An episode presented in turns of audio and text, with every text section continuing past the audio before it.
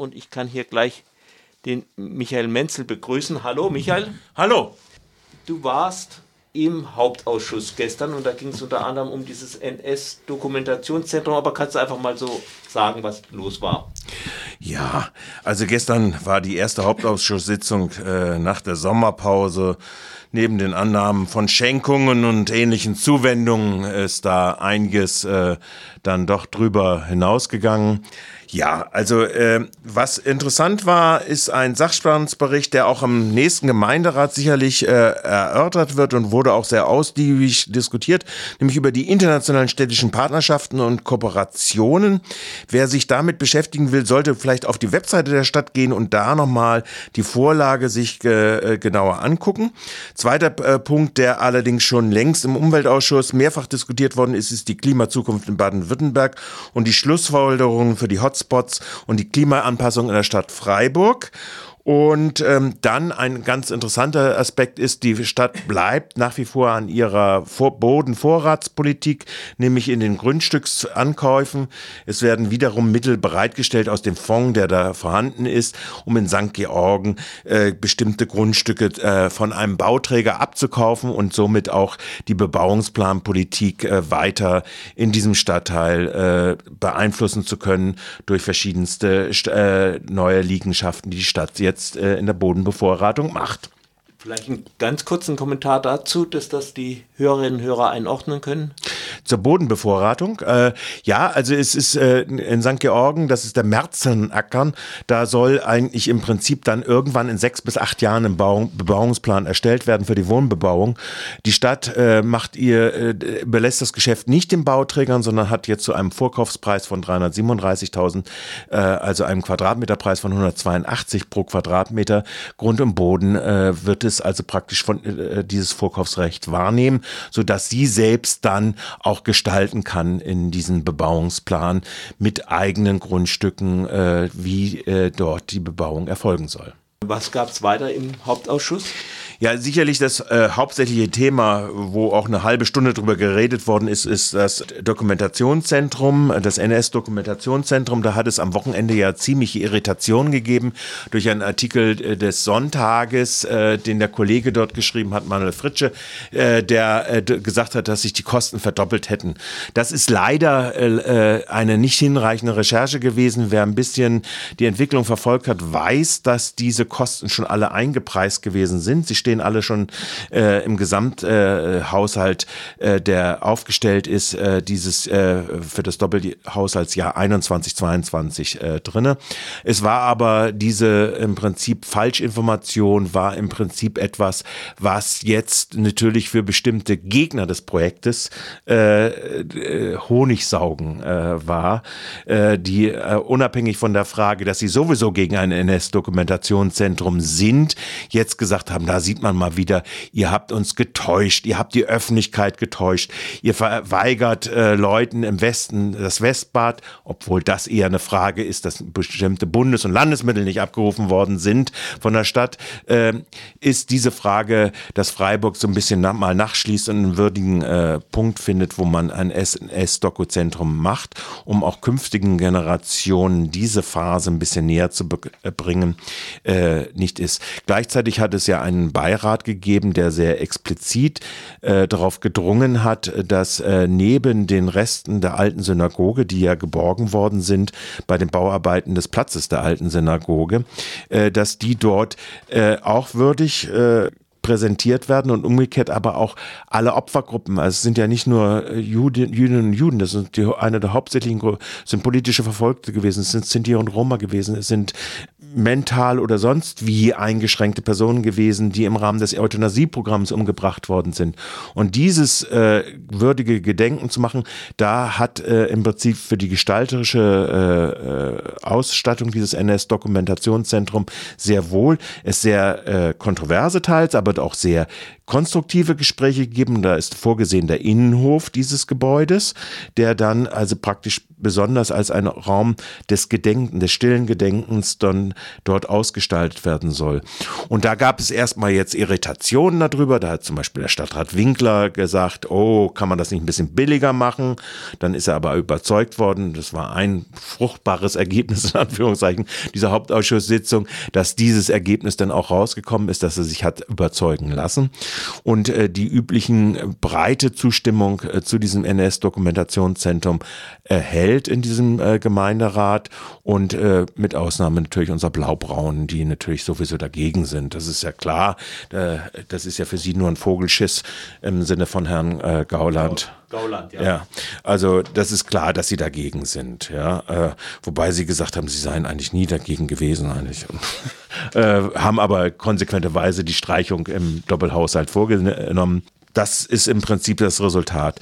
Es wurde jetzt noch versucht, Honig zu, sauf, äh, zu saugen darüber, dass es angeblich intransparent gewesen ist. Es ist aber ein insgesamt völlig äh, transparenter Vorgang gewesen, der äh, ausgehend von einer Kostenübernahmeschätzung Grobkostenschätzung des Jahres 2018 über das Jahr 2019 nach den Beratungen was dann da noch umzubauen ist, behindertengerecht, energetische Sanierung, die da stattfinden muss, etc. All das sind dann, wenn man so etwas herrichtet, natürlich Kosten, die entstehen werden, also Umbaukosten. Und wie gesagt, dieser Raum des stillen Gedenkens, der geplant ist für den Innenhof dieses Gebäudes, diese Kosten sind allesamt Beschluss des Gemeinderats in den Doppelhaushalt 21-22 in der Gesamtsumme von 4,4 Millionen aufgenommen worden.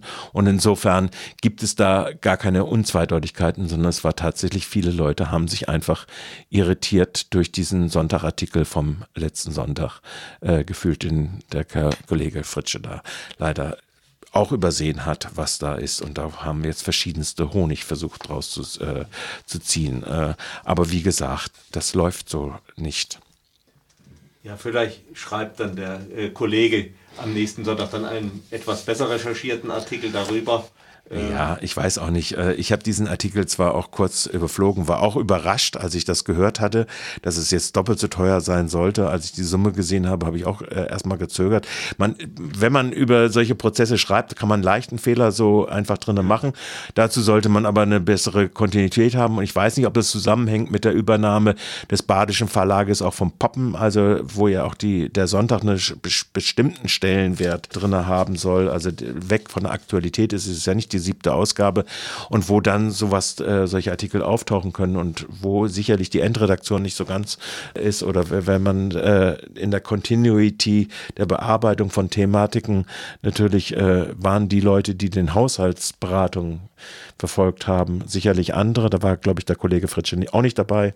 Also ich will nur einfach sagen, es shit can happen, will happen. Äh, und im Prinzip ist jetzt eigentlich ausgeräumt, was dort ist.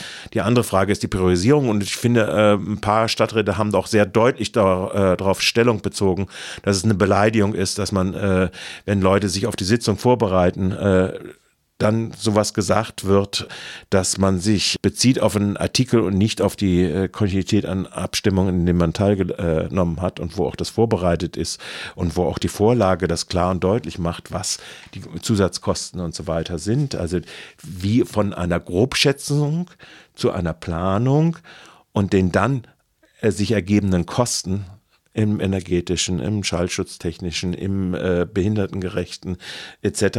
Also äh, Ausstattung dieses Umbauprozesses und wie gesagt dieses Projektes ähm, Ort des stillen Gedenkens im Innenhof, äh, wie diese Kosten dann in einer konkreten Kostenplanung transferiert werden und dann auch so beschlossen worden sind im Frühjahr dieses Jahres für den Doppelhaushalt 21-22.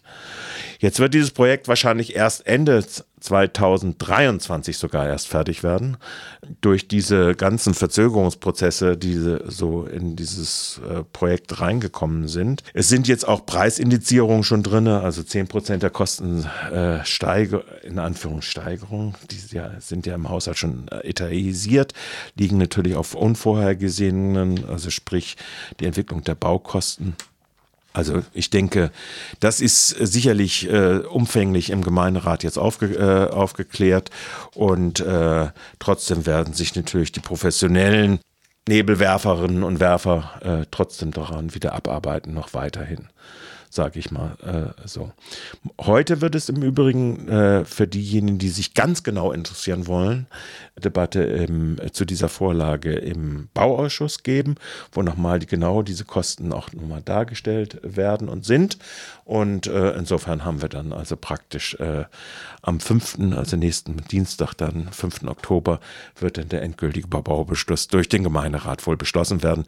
Und es gibt da auch keinerlei äh, jetzt Zurückweichen. Sowohl die CDU hat es erklärt, die, auch die Freien Wähler haben nur ihre Nachfragen gestellt. Also ich glaube, das wird äh, breit getragen im breiten Gemeinderat auch so bleiben, dass das äh, aufgegriffen wird. Das war's vom Hauptausschuss oder hast du noch das war so das Wesentlichste, fand ich jetzt da drin. Das war die große Debatte. Sicherlich hat vorher auch diese Debatte über die Frage der Klimapolitik auch so ein bisschen äh, Wirkung so gemacht. Auch die Sache, nee, die äh, Klimapolitik hat gar nichts, äh, das wird wahrscheinlich im Gemeinderat diskutiert werden. Aber äh, die Frage der städtischen äh, Partnerschaften hat es eine Vordebatte gegeben, ob das jetzt nochmal wieder im Gemeinderat äh, äh, führt. Da geht es bei den Partnerschaften geht es so um, ob die Frage dass das Programm sieht ungefähr vor, dass zum Beispiel Schulen beantragen können, Klassenfahrten in der Europäischen Union und da einen Zuschuss von 50 Prozent bekommen zu diesen, zu diesen äh, Klassenfahrten in äh, Bezug auf das Austausch, auf das Austauschprogramm. Das sind nicht nur die Patenstädte, sondern es sind auch äh, andere Städte. Äh, also das ist äh, ein Punkt. Insgesamt ist die Vorlage und äh, ganz interessant und sicherlich würde es helfen, auch das transparent zu machen, wie die Stadt kooperiert, sei es mit Städten und Kommunen, nicht nur Nicaragua, auch Peru, aber jetzt auch Kooperationsformen zum Beispiel mit Accra findet, das ist ein Prozess, der angestoßen worden ist über die Universität. Also ist sicherlich ein durchaus interessantes äh, Kapitel eigentlich für die Stadtgesellschaft und wie eine weltoffene Stadtgesellschaft auch ihre Beziehungen dort machen könnte. Also ich denke, das wäre durchaus mal wert, auch äh, gegenüber der äh, Verprovinzialisierung der Stadt etwas äh, anzugehen.